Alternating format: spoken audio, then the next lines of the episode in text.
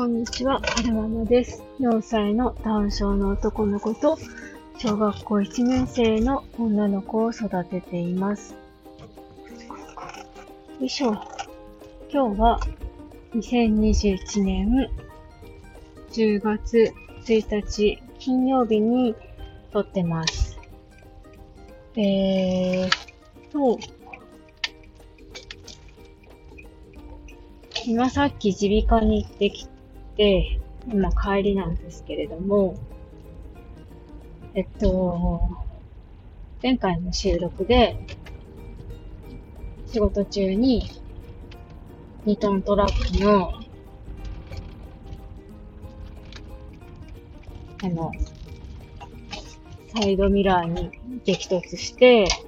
耳に違和感を感じたから、耳鼻科に行ってこようと思いますみたいな収録をしたと思うんですけれども、どうしようかな。えっと、行ってきた結果は、うーん、このぐらいの日数が経ってるんであれば、もしの、の中の方に出血していれば、そろそろ、うんと、血が出てくるはずだけれども、そういったものは見られないっていうのと、あと、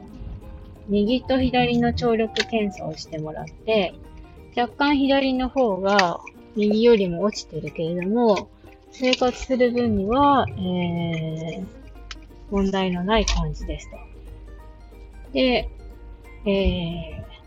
ー、なんていうのかな、その右と左の聞こえの差を埋めるためのお薬なんかもあるけれども、どうしますって言われて、まあ、その、不安な症状っていうか、まあ一番不安だったのは、えー、なんか脳内し、脳震盪みたいなのを起こして中で出血してるんじゃないかっていうのを、えー、ちょっと懸念してて病院に行ってきた。ですけれども、そういったことは心配ないみたいな感じだったので、じゃあちょっと様子見ますって言って帰ってきました。で、えっと、久しぶりに聴力検査したんですよね。いつぶりだろう？え、いつぶりだろう？今の職場に勤めるようになって、一回やったんですよね。娘が、お姉ちゃんが生まれる前だったので、まあ、少なく見積もっても5年は聴力検査してなくて、で、久しぶりに聴力検査をしてみて感じたのが、めっちゃ集中しないと検査できないよなっていうのを感じましたね。あの、はるくん軽難聴だって言われてるので、定期的に難聴外来に行って、あの、聴力検査してるんですけれども、大人の私でこれだけ集中して、えー、音を聞き分けて、聞こえた時にボタンを押すわけですから、あの、なんて4歳のはるくんで、しかも知的年齢は2歳ぐらいのはるくんが、果たして私と同じぐらい集中して音を聞き分けれるかっていうと、結構難しいんじゃないのってちょっと思ったんですよね。うん。だから、どうなんだろうな。脳波の検査は、その、実際に聞こえた時にこう反応する検査よりは、えー、なんか、うん、確実なものらしいんですけれども、でも脳波の検査だけでも、だけでは確定診断にはならないみたいだし、ましてや、今やってるはるくんの検査は、あの、技師さんが目視で見て、目で見て、あ、はるくんが聞こえてるっぽいなって感じたら聞こえたって判断するっていう検査なので、うん、すごくなんか不確実、不確実な検査なんだなっていうのを改めて感じましたね。まあでも実際問題、生活してて、私たちの言ってる言葉は、言葉が聞こえてないっていう感じは、うん、実感としてないですし、えっと、言葉は遅いけど、果たしてそれが、えー、耳が聞こえないから言葉言葉が遅いのか、ダウンちゃんだから言葉が遅いのかっていうのは、やっぱり、私たち、私いら親でもよくわからないし、多分お医者さん側も判断しつきづらいんじゃないかなーなんて思っていて、じゃあどうしていくかなんですけれども、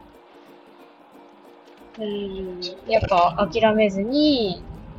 あの声かけしていくのが大事なのかなって思いましたね。なるべくその、何か動作をするときに、身振りと言葉と添えてやるみたいな。靴を履くときは、靴を履くよって言いながら靴を履かせたりとか、あと、お菓子が欲しいって言って、こう、あいって言って、こう、私の手を引っ張ったとしても、あ、そっかそっか、お菓子が欲しいんだねって言って、ちょうだいって言ったらあげるよ、みたいな感じで、うん、言葉を添えながら、身振り手振りを添えながら、根気強く付き合っていくしかないのかななん。てちょっと思いました。昔の放送を談笑を持ってるお子さん。の親御さん。がどのぐらい聞いてくださってるのかはちょっとわからないんですけれども、もし、はるくんより年上のダンちゃんのお子さんを持つ親御さんが聞いてくださってるとすれ、したならば、なんか、なんて言ったらいいかな。今ならこういうふうに喋れるよとか、こういう働きかけをしたら、なんか喋れるようになったよとか、そういっ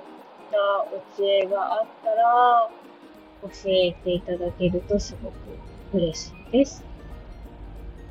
なんかこの間、のこさんとナナさんのコラボライブを聞いていても思ったんですけれども、やっぱり、とね、その、先輩、ママさん、パパさんからのお話を聞くと、すごく学びが多いんだろうなっていうのが聞いていて思いましたね。なんか、ナナさんも5人のお子さんを育てていて、うんと、一番下のお子さんが双子で、なんか大変で悩んだ時期もあったらしいんですけれども、その、うんと、多胎児サークルっていうのかな？そういう先輩、ママさん、パパさんたちから助言を受けて、なんかこう考え方が変わってっていうか、まあそういうアドバイスをもらもらって、ちょっと気持ちが楽になったよ、みたいな話をされていたので、うん、なんか、はるくんより年が上の小学生とか、中学生のダウンちゃんのパパさん、ママさんの話もすごい聞いてみたいなって思いましたね。えっと、最後までお聴きくださいましてありがとうございました。それでは、また。